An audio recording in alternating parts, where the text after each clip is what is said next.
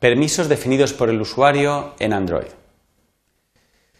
El objetivo de este Polimedia es repasar el esquema de permisos utilizado en Android, mostrar cómo los permisos en Android pueden ser ampliados con permisos definidos por el usuario y describir los pasos a seguir para crear un nuevo permiso.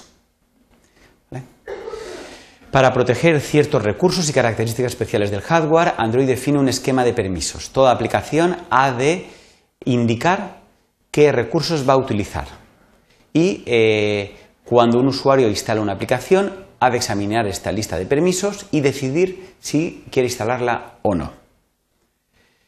Va a ser posible añadir a la lista de permisos que ya disponemos en Android nuevos permisos definidos por el usuario, normalmente para acceder a ciertos elementos de eh, nuestro software. Vamos a mostrar un ejemplo para eh, ilustrar mejor cómo podría utilizarse estos servicios. Imaginemos que tenemos una empresa, Pay-Per-View, que ofrece servicios de vídeo bajo demanda. Queremos que este servicio pueda ser incrustado por otras aplicaciones. Sin embargo, este servicio no es gratuito, vamos a cobrar por, el visionado de vídeos. Por lo tanto, queremos eh, advertir a los usuarios que cuando se instale una aplicación que va a hacer uso de nuestro servicio, es posible que tengan un coste económico eh, relacionado con la visualización de estos vídeos. Eh, para resolver este problema, la solución en Android es crear un permiso definido por el usuario. Eh, para mostrar este ejemplo de cómo podríamos crear digamos, este permiso para la empresa Pay-Per-View, vamos a realizar tres pasos. En nuestra aplicación, la aplicación que crearemos para el visionado de estos vídeos, va a ser necesario primero crear el permiso y luego indicar eh, aquellas actividades que eh, para poder ejecutarlas requieren de este permiso. En el resto de aplicaciones que usan, digamos, nuestros servicios, simplemente tendrán que solicitar el permiso requerido. Empezamos por la definición de un permiso. Es bastante sencillo, no tenemos más que usar el tag permission dentro del fichero androidmanifest.xml. Vemos cómo nuestro paquete va a ser con pay-per-view servicios y eh, simplemente para definir el permiso utilizamos el tag permission indicando el name, ¿vale? Eh, que es del mismo dominio que nuestro eh, paquete y le vamos a llamar ver vídeos. Label y description, ¿vale? Para describirlo, permission group y protection level que vamos a describir a continuación.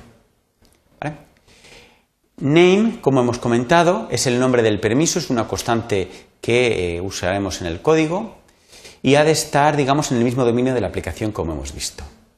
Permission group es opcional y permite incluir nuestro permiso dentro de un grupo de permisos. Vamos a crear también nuevos grupos si nos interesa. Podemos crear un grupo para eh, nuestra empresa, aunque en el ejemplo que hemos visualizado anteriormente decidimos ponerlo dentro del grupo Android Permission Group Cost Money, es decir, permisos por los que se tiene que pagar, para que el usuario identifique claramente el grupo con el que seguramente esté familiarizado. También te podemos definir un Protection Level que indica cómo el usuario ha de ser informado de este permiso y qué aplicaciones van a tener acceso a este permiso. Eh, puede ser eh, el protection level normal, donde el usuario no es advertido de que eh, se va a utilizar el permiso.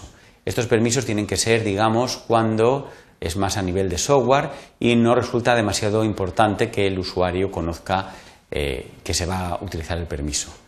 Dangerous es utilizado siempre que queramos que el usuario sea advertido, como es nuestro caso. signature eh, lo indicaremos cuando la aplicación eh, solo va a ser utilizada desde otras aplicaciones que tengan la misma firma digital que eh, el permiso que estamos en este momento publicando. Hay otra variante que es Signature or System, que es igual que Signature, pero además ha de ser, puede ser utilizado por el sistema. Esto es muy poco frecuente, es utilizado por algunos fabricantes de hardware, para implementar nuevas características, digamos, del sistema. Eh, nos quedan las dos últimas características, que es label y description, que son opcionales y que permiten describir de forma abreviada el permiso o de forma más extensa. De forma obligatoria han de ser introducidos estos valores a través de un recurso de tipo cadena. En el ejemplo anterior hemos visto cómo label es definido dentro de los strings con el valor etiqueta y description dentro de los strings con el, valor descripción. ¿Vale?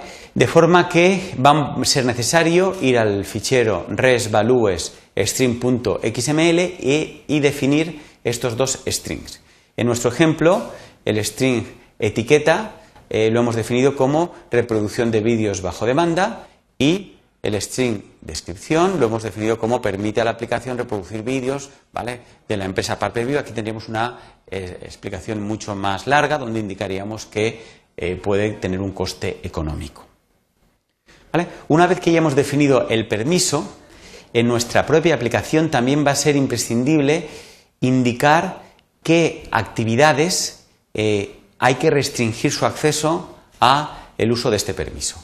En nuestro ejemplo, eh, vamos a eh, utilizar este permiso dentro de la actividad ver vídeo, eh, de forma que indicamos mediante la etiqueta permission el permiso que hemos indicado previamente. Simplemente con esto ya estamos protegiendo nuestra actividad.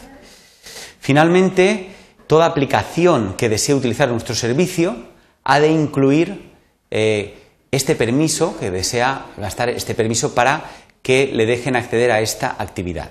Es muy sencillo, como el resto de los permisos, tendremos que indicar uses permission dentro de Android Manifest y en este caso tendremos que eh, introducir el nombre de permiso que hemos definido, por supuesto, con nuestro dominio y el dominio se llamaba ver vídeos. En esta presentación hemos realizado un breve tutorial que nos muestra cómo puede ser creado un nuevo permiso definido por el usuario dentro del de, eh, sistema Android. Muchas gracias por su atención.